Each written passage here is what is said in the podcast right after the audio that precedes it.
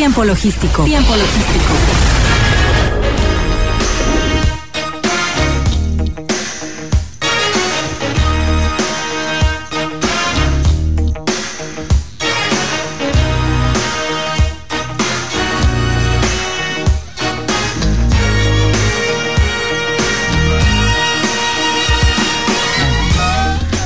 ¿Qué tal amigos? Bienvenidos una vez más a Tiempo Logístico, el primer programa de radio en todo el país en especializarse en el comercio exterior, en la logística, en el transporte, en las aduanas y estamos listos una vez más para que reciban la información de los expertos. Como siempre, en la mesa de Tiempo Logístico, como todos los martes, nos acompaña en la, en la conducción el maestro Raimundo Fuentes. Bienvenido amigo. Querido Paco, ¿cómo estás? Es un gusto estar de vuelta en esta mesa, como dices, donde solamente los osados se atreven a hablar en materia de comercio exterior, logística y aduanas.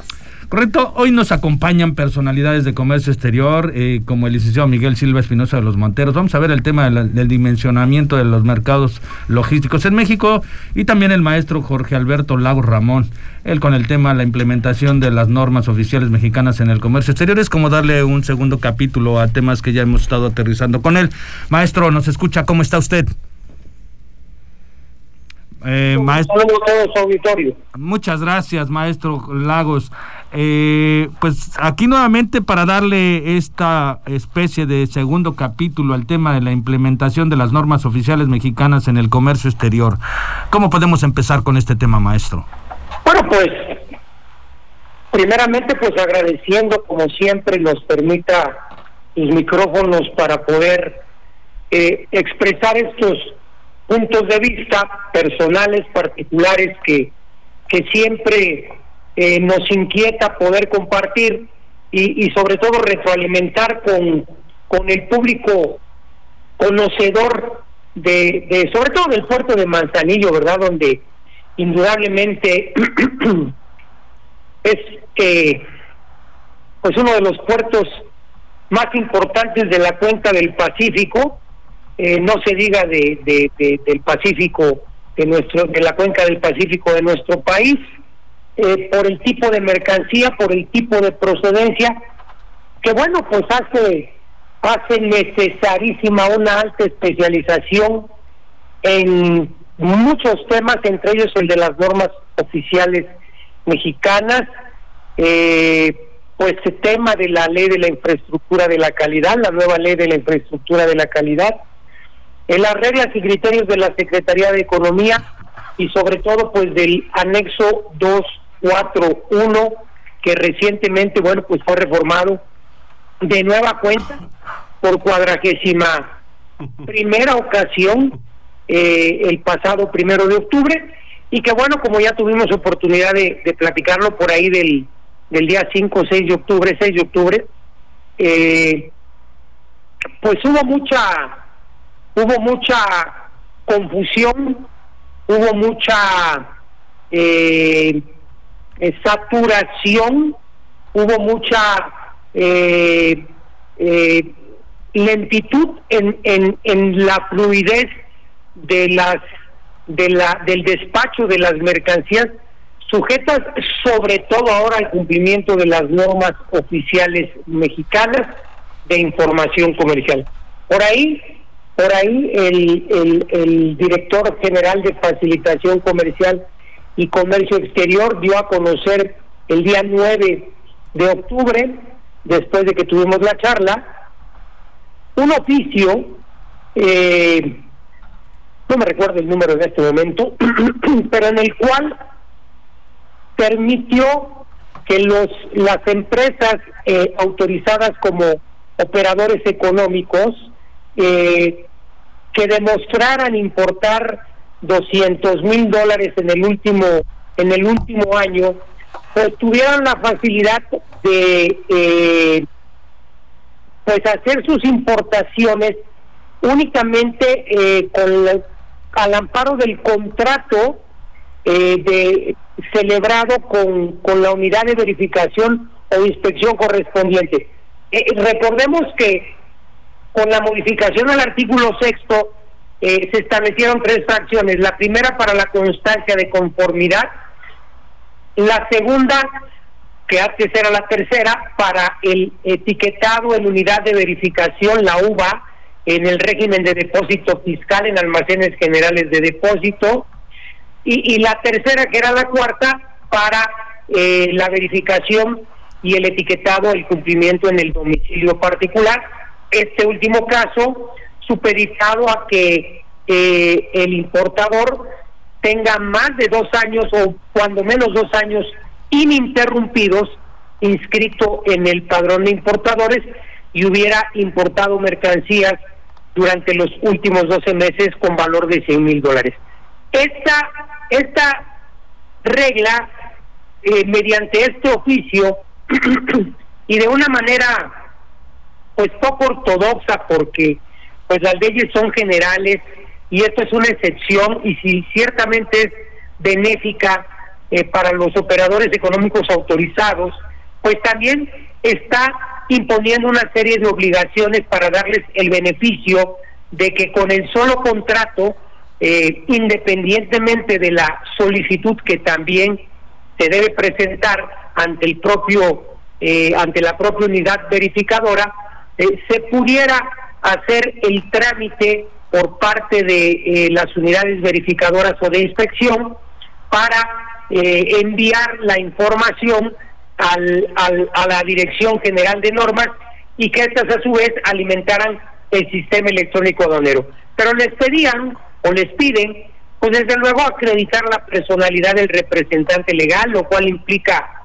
eh, digitalizar un, un testimonio, eh, comprobar el valor de las operaciones de 200 mil dólares, que pues a lo mejor puede ser una cantidad mínima para algunas empresas, pero eh, muy alta para otras y a lo mejor la hacen en 20 pedimentos y hay otra que con un pedimento está sobrada, pero todos estos pedimentos pues hay que digitalizarlos para subirlos al, para enviarlos por correo electrónico al, a la Dirección General de Normas eh, al mismo correo que ahí se, se señaló en el oficio.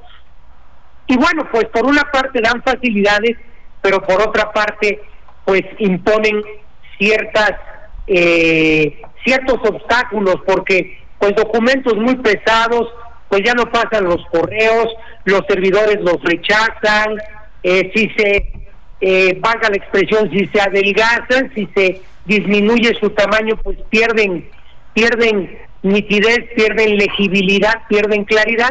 Y bueno, pues todo esto como consecuencia de querer eh, establecer remedios sobre la marcha, que no es lo más, lo más eh, eh, plausible. No, no, no dudamos que todos estamos en una curva de aprendizaje, pero creemos que, que la autoridad sería quien debe, debería haber tenido necesariamente previstas todas estas eventualidades que generaron demoras, almacenajes, este, retrasos en las entregas de las mercancías, penalizaciones y que todo eso, pues como ya lo hemos mencionado de manera reiterada, pues son gastos que en primer lugar pues afectan la competitividad de las empresas y en segundo lugar disminuyen la, la, la utilidad de las empresas porque pues son deducibles y por lo tanto disminuyen el impuesto sobre la renta que recaude el Estado. Entonces, eh, eh, es una medida que de manera directa está afectando el erario público. Finalmente, digo, aprovechando la, la, oportunidad y la coyuntura, pues el día de hoy se da a conocer, el, eh, precisamente hace unos momentos empezó a circular la versión anticipada de, de modificaciones al, al anexo 22 del, del instructivo de llenado del pedimento y los identificadores del apéndice 8 y las restricciones y regulaciones no arancelarias del apéndice 9 porque pues daba la desafortunada casualidad que para todas las opciones de, etiquetado en unidad de verificación o inspección en almacén de depósito o en domicilio, este, pues los verificadores de las aduanas estaban pidiendo el, la clave de pedimento NM, que es cumplimiento de norma oficial mexicana, pero no es para ninguna de las normas oficiales de información comercial previstas en el artículo 3 del anexo 241 de las reglas y criterios, sino para otros eh, supuestos establecidos en el en el en, en, en, los artículos, si se me permite leerlos, porque la memoria nos eh, obliga a hacerlo de tanta información, es para los para las normas de los artículos 1, 2, 4 y 8. Las normas de información comercial están en el artículo tercero, pero bueno, ya se adiciona en el proyecto que todavía no ha sido publicado en el diario oficial de la Federación para obligar a los particulares a que en el caso del artículo sexto, facciones 2 y 3, es decir, etiquetado en depósito fiscal o etiquetado en domicilio particular, dice textualmente, Leo, se deberá declarar el número de solicitud de servicios o folio emitido por la unidad de verificación o inspección aprobada o acreditada de que se trate. Estamos a 20 de octubre. Esto entró en vigor el día primero. Así es. Llevamos aproximadamente eh, 14 días hábiles por los fines de semana. Bueno, las personas que trabajan los sábados, pues réstenle tres, ¿verdad? 17 días hábiles con tres inhábiles y apenas está eh, el servicio de administración tributaria eh, de manera de manera lenta y tardada reaccionando con una versión anticipada de la segunda resolución de reglas generales de comercio exterior.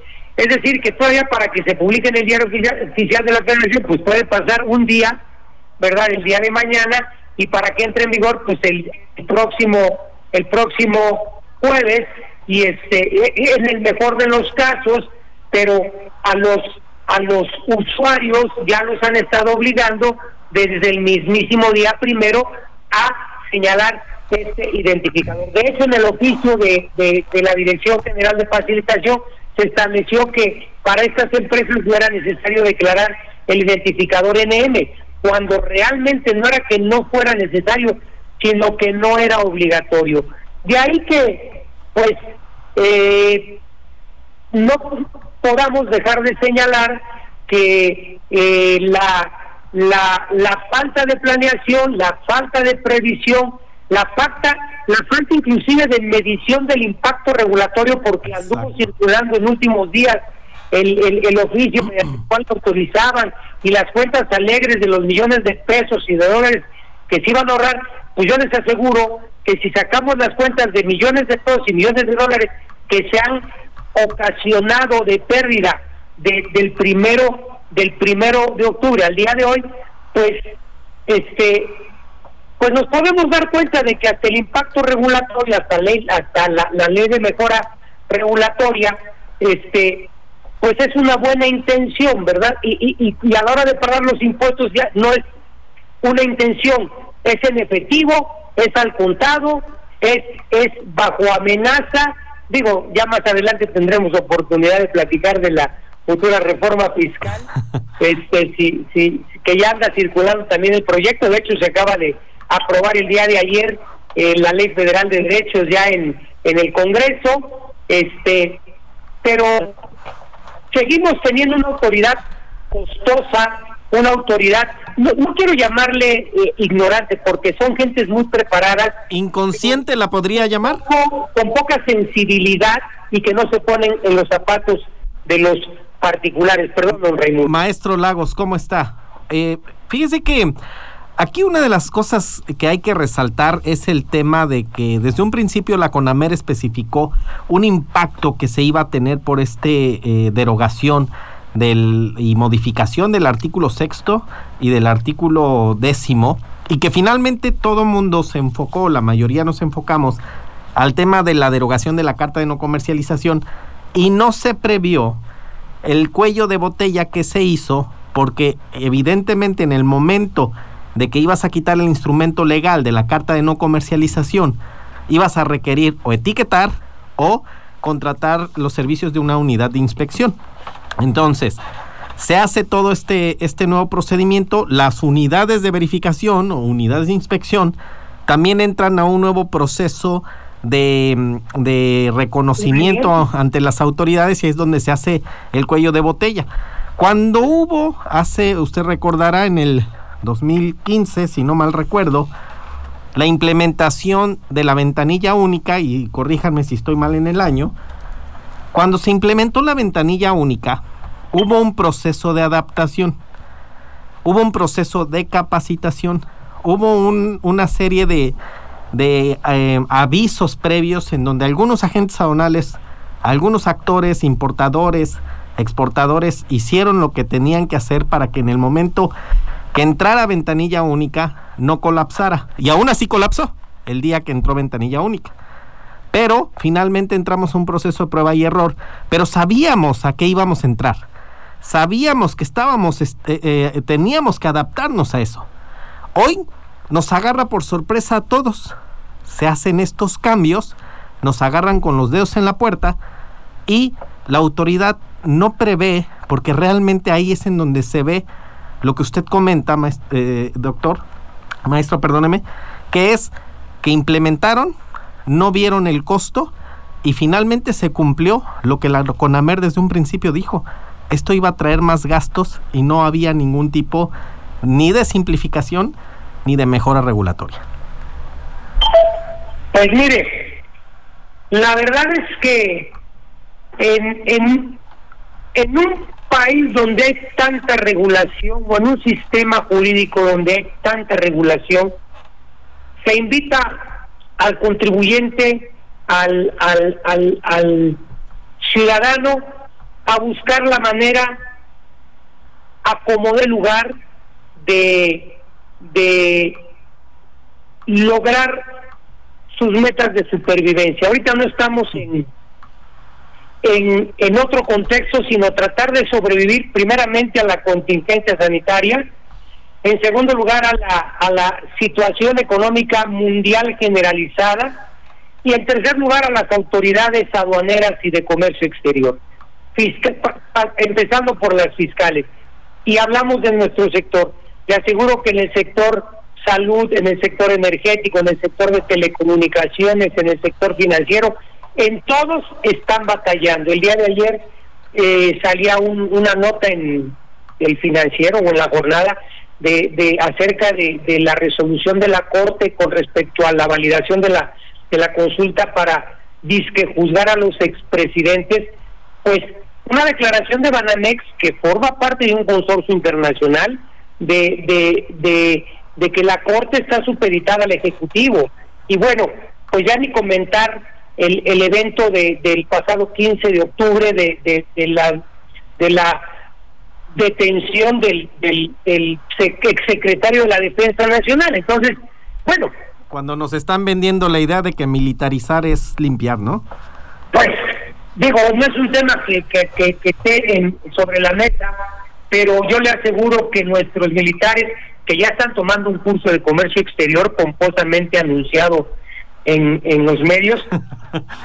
Adiós los 30 años de experiencia de uno. 36, casi 37 para su servidor.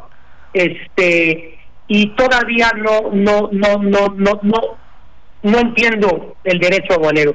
Entonces, este eh, dudo mucho que nuestros militares les dé tiempo en el sexenio de, de aprenderlo. Ojalá, ojalá no aprendan eh, los temas por los cuales fue detenido, no ponemos, no, no juzgamos al, al, al, al exsecretario, solamente decimos lo que en las noticias se dice, lo que se publica de información filtrada del gobierno norteamericano, que fomentan el tráfico de estupefacientes. Entonces, por una parte se fomenta el tráfico de estupefacientes y por otra parte se obstaculiza el libre comercio, que son actividades lícitas, porque sí es cierto, no digo, eh, estamos viendo quesos que no son quesos y sí, claro. que no son yogures y autoridades aguaneras que no son aguaneros, pero bueno, digo, al final del día, este, pues abogados que no sabemos de leyes, este, y qué le puedo decir, ya no hablo de los periodistas porque ya no me vuelven a invitar. Maestro Lagos, muchísimas gracias por sus comentarios. ¿Dónde lo pueden localizar por si alguien está interesado en alguna asesoría por parte de usted, maestro? Con todo gusto le dejo nuestros teléfonos 55 1991 2037. Pues muchísimas gracias, maestro. De verdad muy agradecido con usted por esta colaboración, como siempre, eh, pues muy puntual con toda esta información que hacía falta cerrar el tema. Y bueno, pues esperemos que en su próxima colaboración también pues este esté próxima eh, con nosotros, maestro. Muchísimas gracias por su pues, participación. agradecemos infinitamente que nos toman en cuenta y, y honrados de poder participar en el programa de comercio exterior más prestigiado de toda la cuenca del Pacífico mexicano. Muchísimas gracias, maestro. Se lo debemos a gente como usted también, por supuesto. Gracias. Gracias, maestro. Muchas gracias. Gracias. Nos vamos a un, corte comercial. Vamos a un corte, Paco. Regresamos. Está usted en tiempo logístico.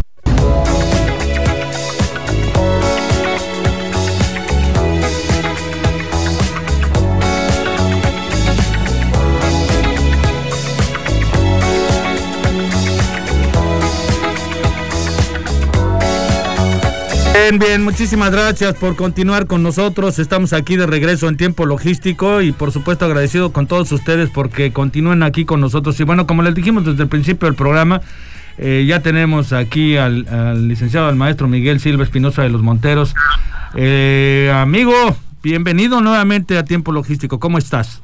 Muy bien, muy bien, querido Paco. Un fuerte abrazo. Te mando un fuerte abrazo muy fraterno a ti, a Oscar, a Ray y aquí y sobre todo a tu amable auditorio. Buenas noches. Muchísimas gracias. Aquí está Raimundo conmigo escuchándote. Buenas noches, ¿cómo está? Muy bien, Raimundo, qué gusto escucharte. El gusto es para mí. Y aquí estamos como siempre colaborando con este importante programa. Muchas gracias. El dimensionamiento del mercado logístico en México, esta plataforma, esta forma que ustedes este, siempre atinadamente tienen que informar, platicar, comentar como expertos en la materia, como asesores en nuestro país en materia de comercio exterior, ¿cómo nos puedes pronunciar todo este tema? Bueno, evidentemente hoy tuvimos una conferencia muy importante eh, en una cámara también bastante protagonista en materia de comercio exterior tanto en Occidente como en Bajío. Y bueno, decirte, Paco, que el dimensionamiento logístico, pues evidentemente lo estamos observando desde el punto de vista del incremento en cuanto al manejo de TEUS en nuestro puerto, que evidentemente hoy con, lo, con la situación de la crisis sanitaria por la cual estamos pasando, y que si bien es cierto, por un lado ha estado menoscabando algunas situaciones, también es positivo manifestarles que según los indicadores que hemos estado observando, el acotamiento o, la disminución de los mismos, afortunadamente en lo que se refiere al puerto de Manzanillo, creíamos que venía un, una disminución más fuerte, pero creo que está el puerto como siempre imponiéndose y creo sin tampoco cantar ninguna situación de carácter totalmente fuera de una responsabilidad. Creo que Manzanillo se ha comportado como lo que es, el principal puerto del país en materia de manejo de carga contenerizada. Y este dimensionamiento logístico, pues obviamente se da por la demanda que se tiene, eh, como lo manifesté anteriormente, en estas zonas tan importantes de consumo, que es la zona occidente y la zona bajío de nuestro país. Evidentemente el ingreso de las mercancías a través del puerto de Manzanillo, pues obviamente están destinadas a estos sectores, tanto primario como secundario, un sector también maquilador muy fuerte que se está eh, día con día fortaleciendo en el estado aquí de Jalisco. Y bueno, eh, todo ha sido un proceso, no ha sido fácil, pero hoy tuvimos ese encuentro con diferentes empresarios y afortunadamente los comentarios creo que han sido más positivos, no creo, estoy seguro que han sido más positivos. Y te repito, no queremos caer tampoco en, falsas o en situaciones eh, que no deben de ser y, tenemos que ser muy responsables. Cuando, no, cuando, cuando tenemos esta oportunidad de estar cerca de los micrófonos y podernos comunicar con los diferentes usuarios en comercio exterior, tenemos que ser muy responsables, tenemos que ser sumamente maduros pero también dar información, información totalmente veraz, información totalmente respaldada y creo que en este último cierre del 2020, eh, bueno, dicho sea de paso, ha sido un año totalmente fuera de lo común, fuera de lo programable. Creo que podemos cerrar con mejores números, mi querido Paco. Sí, maestro, indudablemente se eh, tendrá que eh, hacer un esfuerzo eh, con unas dimensiones extraordinarias. Somos un país que de verdad no, no se queda con los brazos cruzados en este sentido, ¿no? Y sí estamos conscientes de que el sector empresarial está haciendo grandes esfuerzos para poder lograr por lo menos recuperar en ciertos porcentajes pues lo que se venía desarrollando en la cadena logística, por supuesto, en, de nuestro país, ¿no? pero usted cómo percibe el cierre del año a, nivel nacional eh, todo este mercado logístico en nuestro país? evidentemente lo percibo desde un punto de vista muy objetivo. Creo que sí podemos tener eh, un equilibrio y seguir manteniéndonos en los diferentes números que se han tenido hasta el cierre de septiembre y viene este último cuatrimestre de octubre noviembre, ese último trimestre, octubre, noviembre, diciembre, perdón, donde creo que se van, vamos a tener ese mantenimiento en materia de los indicadores. Creo que sí tenemos que ser muy responsables y poder visualizar el primer trimestre del 2021 con todo lo que sabemos, con todo lo que se atraviesa en esos meses eh, que se atravesaba de manera normal en el inicio de, del año, pero estamos a hoy, tenemos que ser muy claros y muy objetivos en que el cierre de este último trimestre tiene que ser eh, totalmente mantenido. Creo que teníamos números más negativos y creo que hoy los indicadores nos están dando afortunadamente un comportamiento, si no, obviamente con un crecimiento sumamente considerable, sí traemos un equilibrio en materia de actividades en comercio exterior. Esto obviamente observado desde los diferentes puntos de vista, desde los puntos de vista empresarial, desde el punto de vista comercial, desde el punto de vista industrial, es donde nos estamos basando y manifestando en dar este tipo de, respuesta, mi querido Paco. El puerto de Manzanillo, eh, ¿qué importancia eh, cobra para la recuperación del mercado logístico? Es una importancia total. Eh, sabemos y entendemos eh, que Manzanillo siempre ha jugado, juega y jugará un papel sumamente preponderante en esta materia. Eh, hemos visto el, el movimiento y lo vemos a diario, día con día, que Manzanillo, pues afortunadamente sigue siendo esa punta de lanza que, nosotros lo, lo observamos y lo así lo vemos y así lo entendemos. Entonces, el, el papel que juega definitivamente importante, Paco, Ray, creo que, en la medida que se siga dando ese esfuerzo y obviamente acotando las diferentes áreas de oportunidad, evidentemente eh, a veces lamentablemente aparecen en, en diferentes procesos dentro de la cadena de despacho, pues los tenemos que acotar y yo creo que es una responsabilidad de nosotros los que estamos desde la parte analítica, desde la parte crítica, pues señalarlos, ¿no? Señalarlos para que en ese sentido, pues la cadena logística no, no sufra ningún menoscabo. Yo creo que es responsabilidad de todos los actores en materia de comercio exterior, obviamente portuarios, que tenemos que hacer esa sinergia equilibrada, totalmente una simbiosis la cual nos lleve a no caer o no o que no quede en nosotros algún acotamiento en carácter procesal, Paco. Maestro,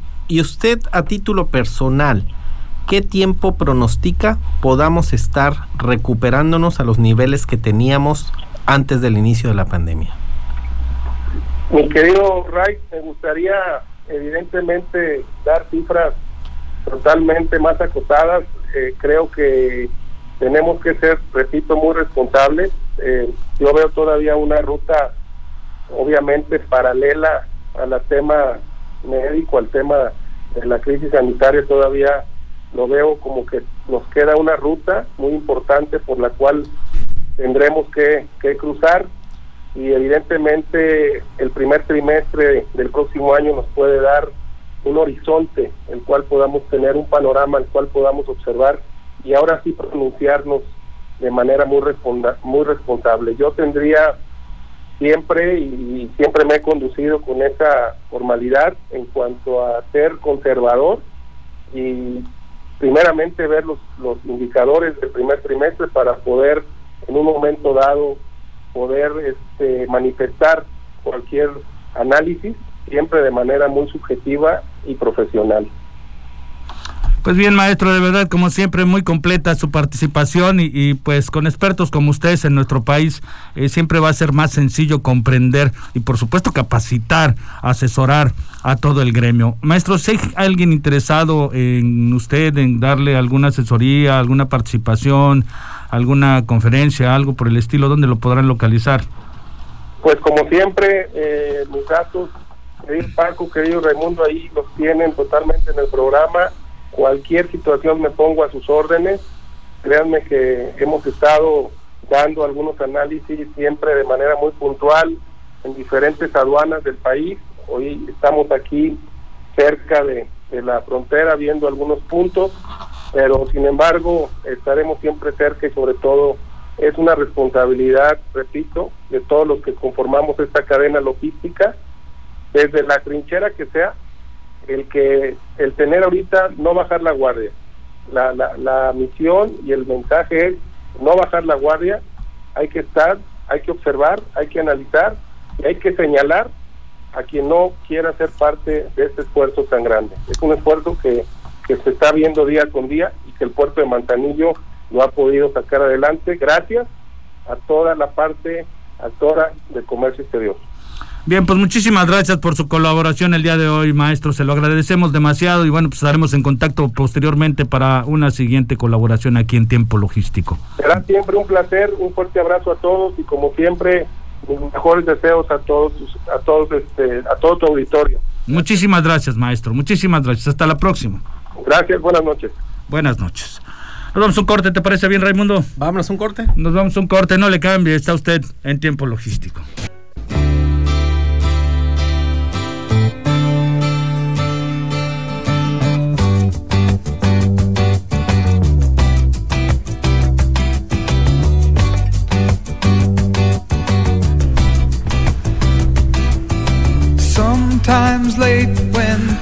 Bien, muchísimas gracias a Lenin Cázares por eh, la rifa con todas esas canciones que nos pones para introducción, ese caballo sin nombre de Grupo América, genial. Nosotros vamos a la materia del comercio exterior, que nos quedan pocos minutos para cerrar este programa en este último capítulo, mi querido Raimundo. Y bueno, la UIF, eh, pues se pretenden eh, entrar dentro del lavado de dinero y el contrabando en las aduanas.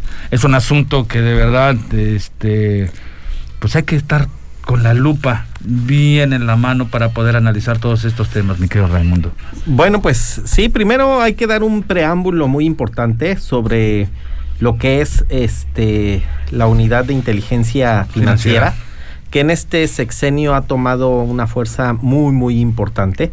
Eh, esto de, eh, esta unidad de inteligencia financiera eh, no es una creación hecha en México, por así decirlo, sino es un compromiso de, una serie de grupos de acción que tienen que ver justamente con la fiscalización y el movimiento de los capitales de los países. Y a nivel internacional se han puesto de acuerdo varios países para crear sus unidades de inteligencia financiera. Estas unidades de inteligencia financiera tienen diferentes eh, objetivos, tienen diferentes eh, marcos jurídicos, por así decirlo, y en México eh, se estrenó esta unidad en el sexenio de Enrique Peña Nieto Mentira. En el sexenio de Calderón, con la Ley Federal para la Prevención e Identificación de Operaciones de Recurso de Procedencia Ilícita, mejor conocida como la PIORPI, LIORPI. Esta ley, eh, obviamente una de las cosas que tiene es desmantelar al crimen organizado no de un golpe frontal, sino a través de sus operaciones financieras.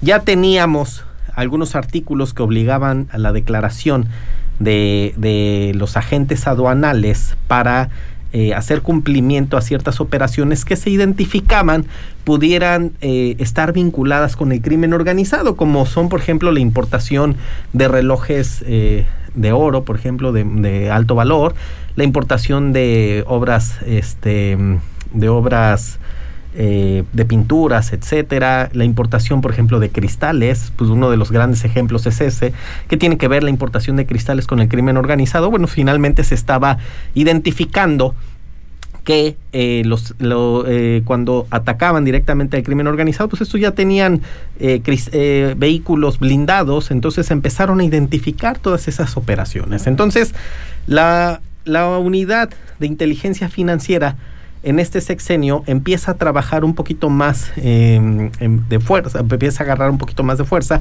y actualmente ha firmado un contrato, porque finalmente, no un contrato, es un convenio, perdónenme, es un convenio de colaboración con la Confederación de Asociación de Agentes Aduanales, donde están buscando justamente empezar a identificar las operaciones que provienen del crimen organizado y que pudiesen estar vinculadas en, eh, con el tema de importación o de exportación.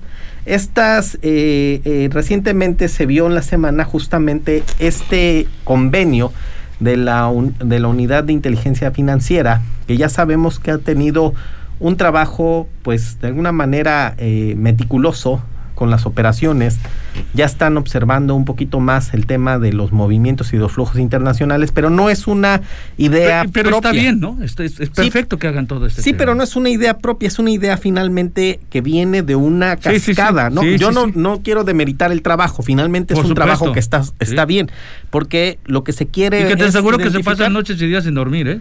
No, no, pues debe ser un trabajo impresionante el estar vigilando y el estar eh, revisando todo este tipo de operaciones. Entonces, eh, eh, es importante que esta unidad finalmente viene de una cascada de trabajo internacional y lo que busca es justamente revisar y combatir los delitos que pudiesen identificarse con recursos de procedencia ilícita y también tiene algo adicional, que es el financiamiento al terrorismo. Por eso les digo, finalmente aquí en México no está muy, muy eh, latente el tema del terrorismo, que como en, como en Estados Unidos, por ejemplo, que ahí desde que entras te preguntan si eres terrorista, ¿no? Ah, libremente te preguntan, ¿eres terrorista? Porque finalmente lo que están buscando eh, es el combatir el terrorismo, que lo vimos después de las Torres Gemelas. Entonces, esta unidad está buscando todas aquellas operaciones que dicho sea de paso existían, que son operaciones que están dañando o que están cayendo directamente al crimen organizado. Entonces, ¿qué es lo que hicieron en la semana? Algo que muy bueno. La Confederación de Asociación de Agentes Aduanales, es decir, el ente que representa a los agentes aduanales agremiado a la mayoría de agentes aduanales en México, se unen, se agremiaron, se unen y entonces junto con la unidad de inteligencia financiera se va a trabajar en conjunto. Esto es muy importante, Paco. ¿Por qué? Uno de los grandes problemas que se ha tenido en el tema aduanero y de comercio exterior es que antes las autoridades primero pateaban y después investigaban. Tú recordarás, y algunos de mis amigos que nos están escuchando, recordarán por ahí de, la, de los años 2000, 1995, 97, que estaban algunas autoridades diferentes a las autoridades aduaneras, y si en un embarque detectaban algún tipo de producto de procedencia ilícita, algún tipo de estupefaciente, inmediatamente agarraban al tramitador, agarraban al ejecutivo, agarraban al mandatario, agarraban a la gente aduanal y sin tocar baranda directito. Entonces, al paso de los años, ha habido colaboración para decir, espérame, hay una serie de procedimientos aduanales en los cuales no actuó mal mi tramitador, no actuó mal mi mandatario, no actuó mal mi ejecutivo. Es el tema del procedimiento. Entonces, para mí es algo muy bueno que se esté cerrando con esta unidad el que se haga este convenio, ¿por qué? Porque la gente aduanal tiene la figura de coadyuvante en el Estado. Quiere decir que va a ayudar al Estado a identificar estas operaciones. Ya les decía, ya hay una ley que nos ayuda, seguramente van a apretar algunos requisitos, algo que es bueno, porque finalmente en el momento que la gente aduanal hace su función, que es coadyuvar con el Estado, puede quedar limpio de cualquier situación. Y viceversa, si a la gente aduanal ya se le detecta en alguna situación anómala, entonces ya tendría una mayor respons- responsabilidad. Hoy en día ya existen los canales, ya existen los procedimientos jurídicos en el cual permiten que el agente aduanal quede en un estado de defensión, porque antes quedaba en un- el agente aduanal lo primero que tenía que hacer era fugarse y ampararse. ¿Por qué? Porque sabía que si lo agarraba la autoridad ya no iba a haber más que una, este, una cacería ahí de brujas. Entonces, finalmente considero que este, esta, esta unidad de inteligencia financiera que depende de la Secretaría de Hacienda y Crédito Público y que además ha demostrado estar trabajando muy en conjunto y entrando a través de la Administración General de Aduanas durante las, a, a las aduanas, y ahora en conjunto con la Confederación de Asociación de Agentes Aduanales nos van a crear un nuevo marco, una nueva normatividad que se va a dar primero, eh, pues debería de ser poco a poquito, una normatividad en la cual es los agentes aduanales tengan un poquito más de responsabilidad para coadyuvar. Y bueno, pues esto es... Vamos a ver eh, si tenemos la posibilidad de entrevistar a personalidades que están directamente en la materia en la Ciudad de México, desde aquí en Manzanillo, para que nos platiquen eh, parte de, vamos a ver si es posible eh, que eh, gente del servicio público del, directamente de allá de México puedan poder, bueno, perdón, estar eh, informándonos estos procesos, todo lo que se está haciendo eh, con referente a lo que nos estás comentando, Raimundo. Pues esperemos nos puedan apoyar porque de pronto algunos, y, y por obvias razones, algunos funcionarios de, pron- de pronto cierran, Sí. cierran la puerta Sí, a, a los medios de comunicación. Vamos a hacer todo el, el- Y el esfuerzo para tratar de localizar. El tiempo logístico ya lo hemos logrado. Hace tiempo tuvimos a nuestro al- uno de los administradores generales de aduanas Sí, por supuesto. y, y bueno, Otros pues, se cierran, desafortunadamente se cierran mucho para tratar de entrevistarlos. Quizás piensan que somos este un programa en donde vamos a hablar como en algún noticiero. No se dan cuenta de que es un programa especializado en la materia. Hasta después de tiempo lo recapacitan y participan, que regularmente ocurre, ¿verdad? Bueno, eh, estamos por cerrar el programa, mi querido Raimundo. Creo que hay que mandar agradecimientos y saludos para poder terminar. Sí, hay que agradecer a todos los que estuvieron interactuando en redes sociales. Déjame ver si tenemos algún comentario adicional. Juan Carlos Espinosa, saludos de Ciudad de México, trabajando en casa. Excelente programa. Mi querido Juan Carlos, un saludo hasta la Ciudad de México. Y vamos a darle saludos a todos aquellos que esti- estuvieron interactuando con eh, los likes. A Paola Saucedo, ¿cómo estás, Pau? Ese es un saludo al final, por favor, no empieces al principio y final. ¿eh? Alan Sevilla, a Naum eh, Cedas Rodríguez, a Alejandra Urrutia, em, José Arturo Sánchez, Antonio Ramírez.